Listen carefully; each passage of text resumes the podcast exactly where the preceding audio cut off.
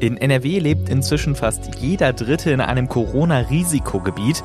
Das betrifft 5,5 Millionen Menschen. Wir wollen aber nicht nur über Corona sprechen, sondern auch in die Zukunft gucken, genauer in die Zukunft der Energieversorgung. NRW will Spitzenreiter beim Thema Wasserstoff werden.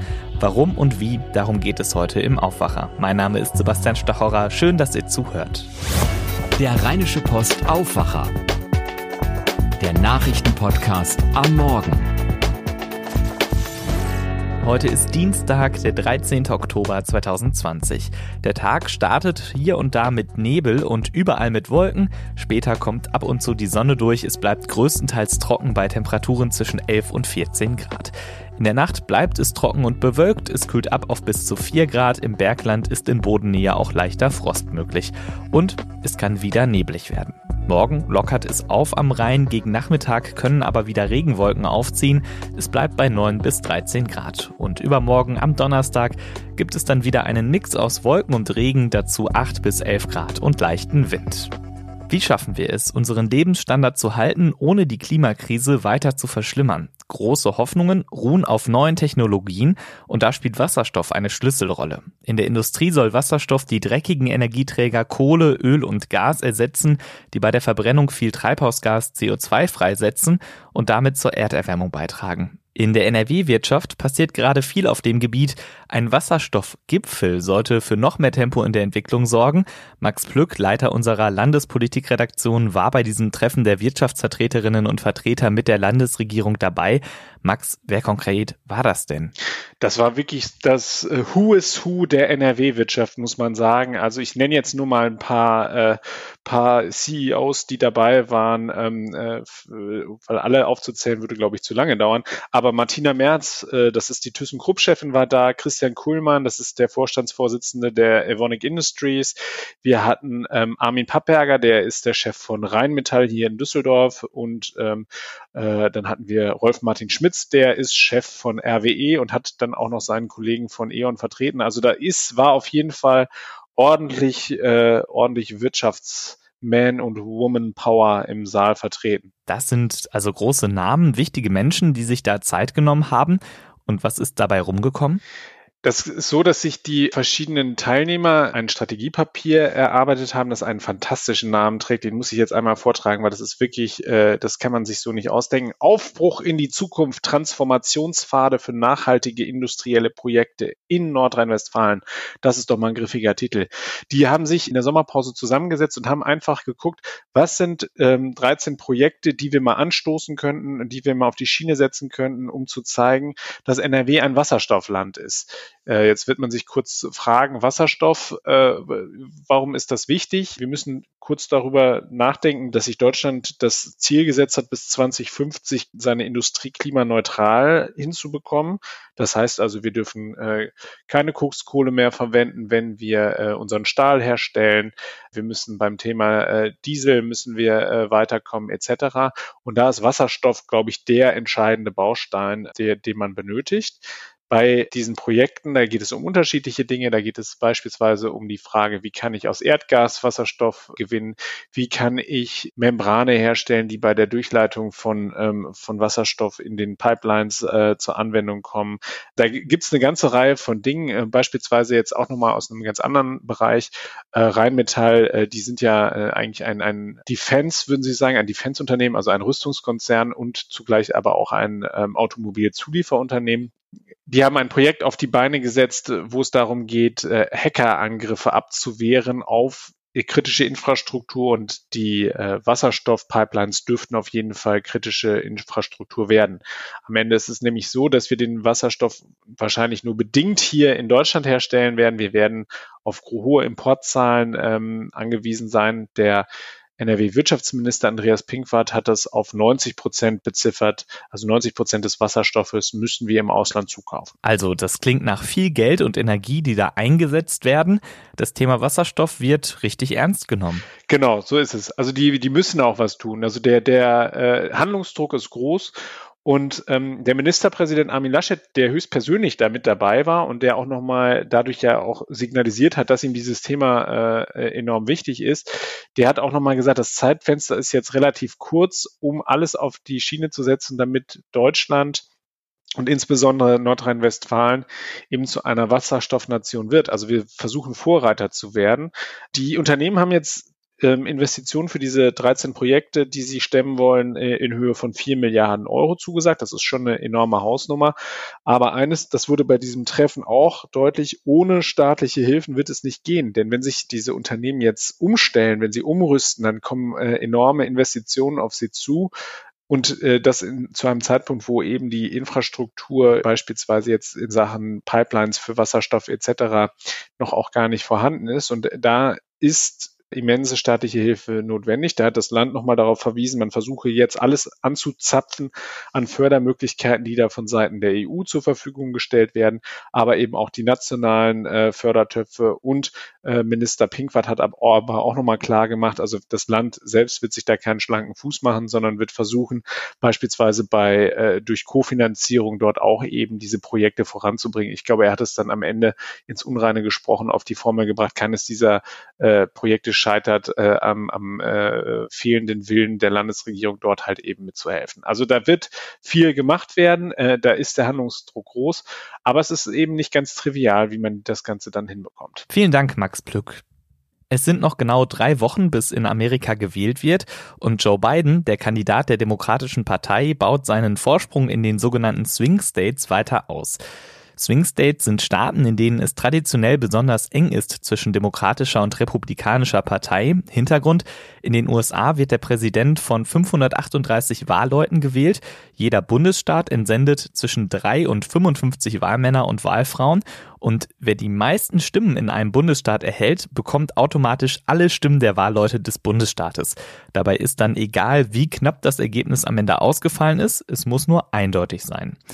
Zwei dieser Swing States sind Wisconsin mit 10 Wahlleuten und Pennsylvania mit 20 Wahlleuten. Umfragen nach erreicht Biden dort 51 Prozent und Trump 44 Prozent.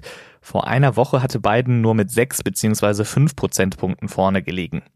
Gegenwind bekommt Trump derzeit auch vom US-Immunologen Anthony Fauci. In einer Wahlwerbung für Trump wird der mit lobenden Worten für die Regierung Trumps zitiert und beschwert sich nun, das Zitat würde aus dem Zusammenhang gerissen, er habe nie zugestimmt, in dem Werbeclip aufzutauchen und das Video solle gelöscht werden. Forsey ist ein anerkannter Experte für Infektionskrankheiten. Er berät seit Jahrzehnten die amerikanische Regierung und er betont, er habe in dieser Zeit noch nie Werbung für einen politischen Kandidaten gemacht. Trump selbst stand nach seiner, wie er und sein Leibarzt sagen, überstandenen Covid-19-Erkrankung gestern wieder auf der Wahlkampfbühne. Trump behauptet ja, er sei jetzt immun gegen das Virus. In der Wissenschaft ist das allerdings noch unklar, ob und wenn ja, wie lange Menschen nach einer Covid-19-Erkrankung immun sind gegen eine erneute Infektion. Sören Gies berichtet für die DPA aus Amerika, Sören, wie muss man sich einen Trump-Auftritt aktuell vorstellen? Hat sein direkter Kontakt mit der Pandemie, mit dem Virus dazu geführt, dass er bei seinen Veranstaltungen nun etwas verhaltener wird? Ach Ivo, man sieht zwar jetzt mehr Maskenträger im Publikum, aber das scheint keinerlei System zu folgen. Wer will, trägt Maske, wer nicht will, trägt eben keine, wie Trump selbst. Der fühlt sich allem Anschein nach jetzt völlig unbesiegbar. Ich hab's gehabt und jetzt sagen sie, ich bin immun. Ich fühle mich so stark, ich könnte ins Publikum gehen und jeden küssen küssen. Trumps Stimme war so ein bisschen kratzig, aber generell ist da weiter diese fast unglaubliche Euphorie, die er seit Verlassen des Krankenhauses jetzt zur Schau trägt. Trump lügt oft oder schert sich nicht um die Wahrheit dessen, was er sagt.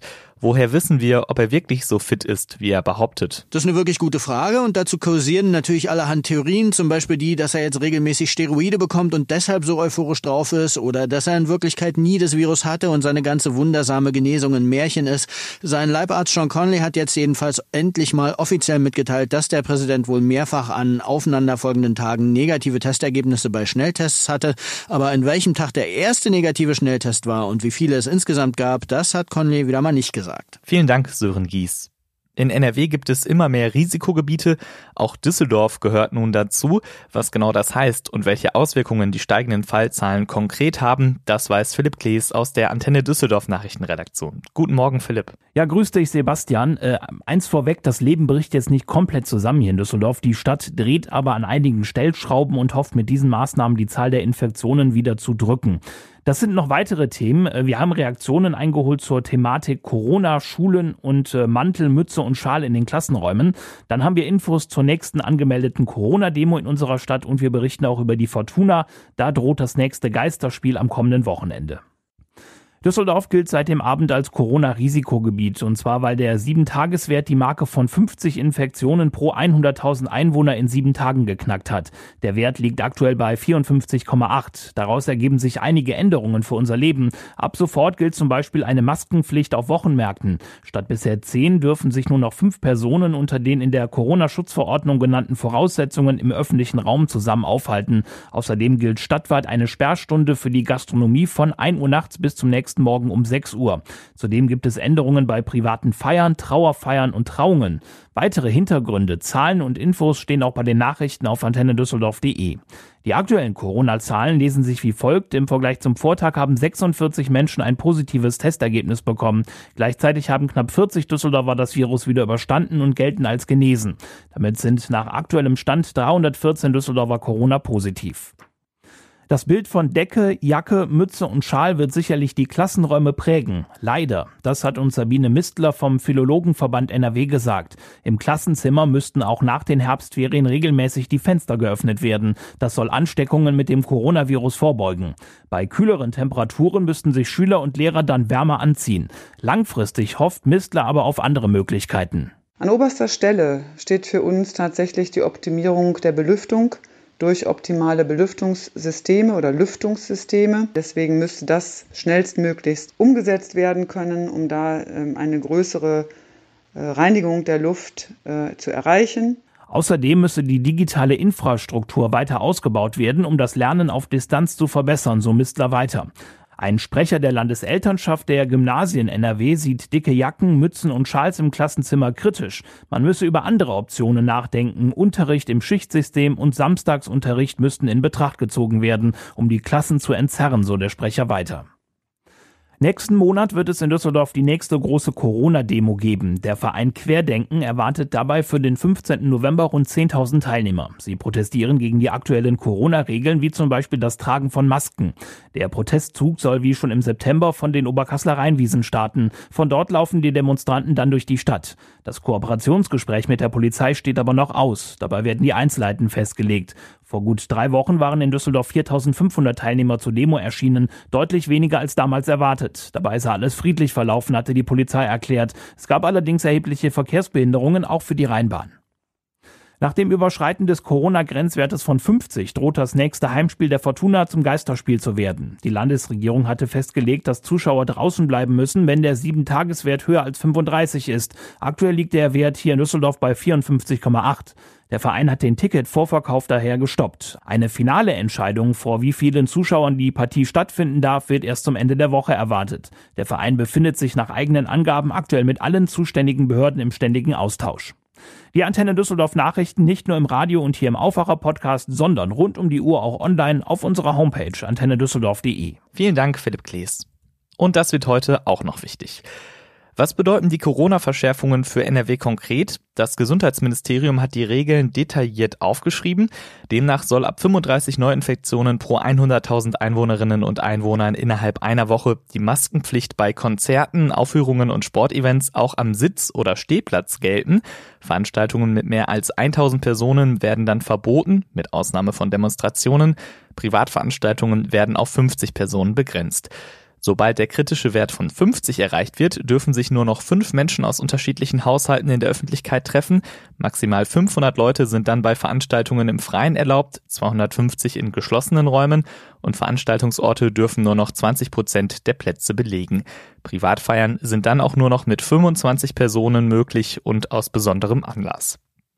Alle aktuellen Zahlen zur Pandemie in NRW bekommt ihr auf RP Online. Da könnt ihr zum Beispiel checken, wie viele Neuinfektionen pro 100.000 Einwohnerinnen und Einwohner in der vergangenen Woche es in eurem Kreis oder eurer Stadt gab.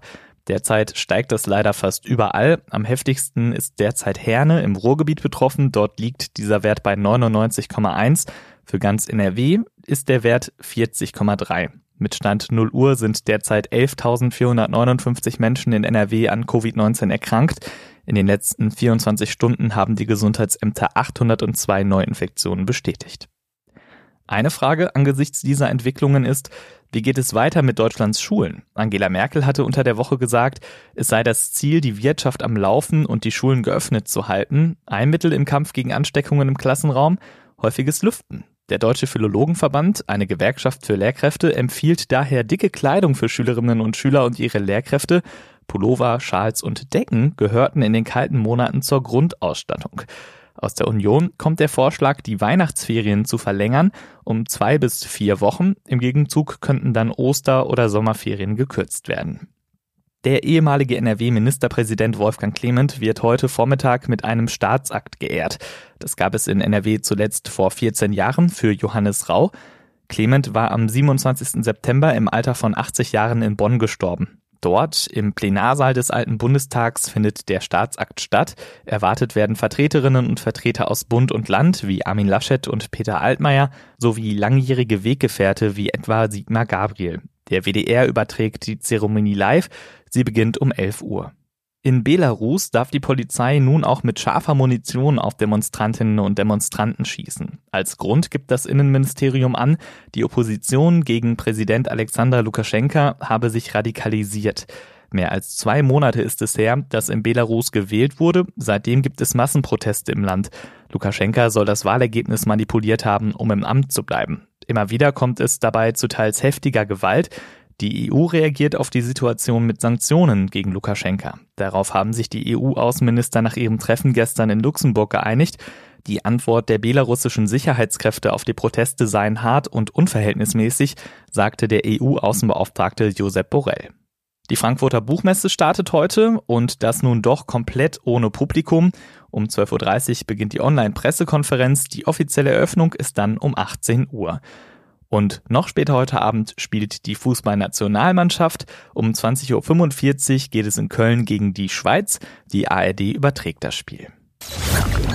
Das war der Aufwacher vom 13. Oktober 2020. Lob, Kritik oder Themenvorschläge werdet ihr per Mail an aufwacher.rp-online.de los. Wir freuen uns über jede Nachricht. Übrigens, dieser Podcast hier ist nur möglich, weil viele von euch ein RP Plus Abo abgeschlossen haben. Ihr unterstützt uns damit bei unserer Recherche und Produktion. Wenn du das auch einmal ausprobieren möchtest, dann schau vorbei auf rp-online.de-abo-aufwacher. Heute Nachmittag gibt es dann an dieser Stelle hier wie gewohnt das Update zum Feierabend. Ich bin Sebastian Stachorra. Habt einen schönen Tag. Macht's gut. Mehr bei uns im Netz www.rp-online.de